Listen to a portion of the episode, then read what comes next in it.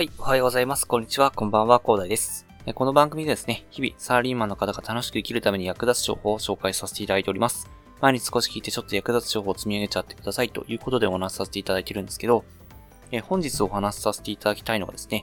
え日本の厳しい現実ということでね、えお話しさせていただきたいと思います。まあ、どんな日本の厳しい現実の一面というかね、えー、ことかというと、やはりですね、ちょっと会社員はですね、え、この世の中というかこの時代、ちょっと日本は厳しいかなというふうにね、え、思ったというかね、まあ、感じている方も多いと思いますので、そのことについてのお話しさせていただきたいと思うんですけど、ちょっとね、最近ですね、やっぱりコロナ解雇っていうのがだんだん増えてきましたよね。やっぱりですね、もう1年も経つと。で、まあ国からはですね、自粛要請ということで緊急事態宣言が発,、まあ、発せられているということで、やっぱりですね、会社もですね、もうそろそろ耐久力がなくなってきてですね、もう耐えられなくなってきてると。で、もう人件費を削るしかないというところまで追い込まれているというところで、えコロナ解雇が多く発生してしまっているという現実がありますね。で、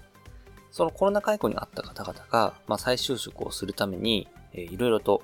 えー、面接を受けると、あと書類選考とかね、えー、受けるというところなんですけど、えー、日刊スパさんがね、出しているですね、人生を否定されたコロナ解雇の40代、中途採用73社に応募し、面接をわずか2件、コロナ禍の日本ということで、えー、記事が出てですね、えー、ここに出てる方がですね、まあ、これまでね、まあ、会社員として、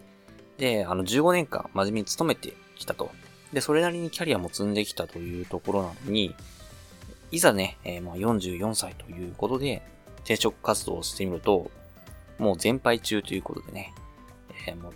どんだけ会社員で、まあ、頑張って会社に貢献してきたと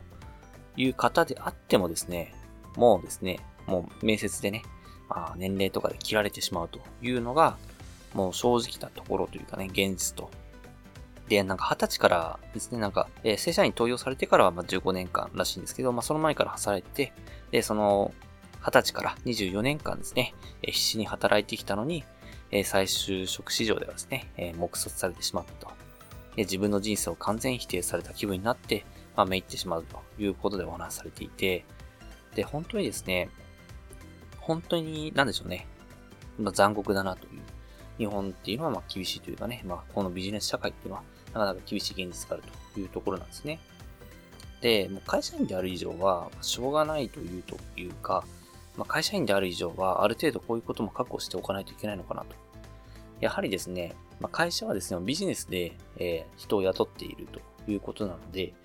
で、それでちゃんとスキルがついてるかっていうのよりも、やはり会社の利益がね、えー、最優先になるのは、まあ当たり前っちゃ当たり前なのかもしれないんですけど、そういった面でですね、もうこんだけ会社に貢献してきたんだということをね、えー、いくら思ってもですね、えー、社会でどう思われるかっていうのはまた別の問題ということがあります。なのでね、やっぱりこういう現実があるので、やはりですね、もうですね、もう稼ぐ力っていうのは自分でつけていかないといけない、そういう時代になってきたというところがですね、本当にコロナ禍でね、さらに加速してきたというふうにね、ひしひしと感じております。なので散々言ってるんですけども、あのまあ、プログラミングでね、勉強したりとか、あとブログで発信したりとか、で、まあ YouTube 始めるでもいいし、で、それでですね、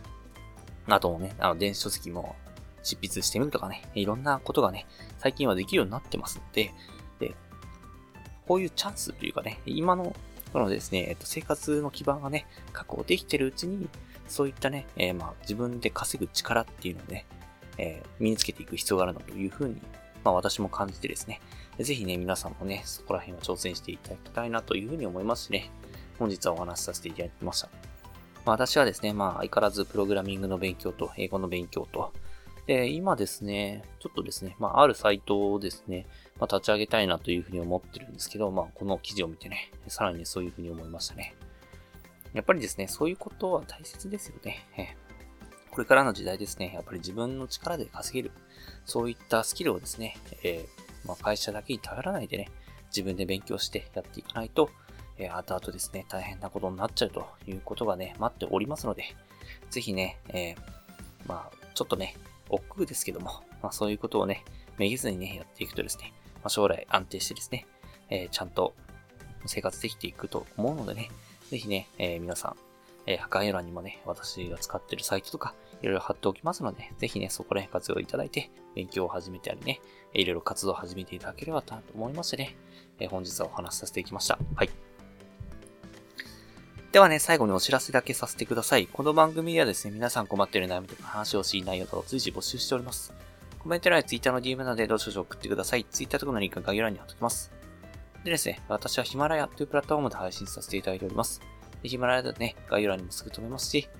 で、今日、あの、話させていただいたですね、まあ、いろんなサイトとかも貼ってあります。なので、利便性も高いので、でぜひね、えっ、ー、と、一度インストールして楽しんでみてください。まあ、無料なのでね、一度試してみるのいいかなと思います。ただですね、他のプラットフォームでお聞きの方もいらっしゃると思いますので、そういった方は Twitter で DM をいただけると嬉しいです。アカウント ID はですね、アットマークアフターアンダーバーワークアンダーバーですので、スペルがですね、アットマーク AFTR アンダーバー WRK アンダーバー RST です。どうぞお待ちしております。それでは今回はこんな感じで終わりにしたいと思います。このような形でね、皆さんの身だけで役立つ情報をゲットできるように、シムのグリで情報をゲットして毎日配信してきますので、ぜひフォロー、コメントなどよろしくお願いいたします。では最後までお付き合いできありがとうございました。本日も良い一日をお過ごしください。それでは。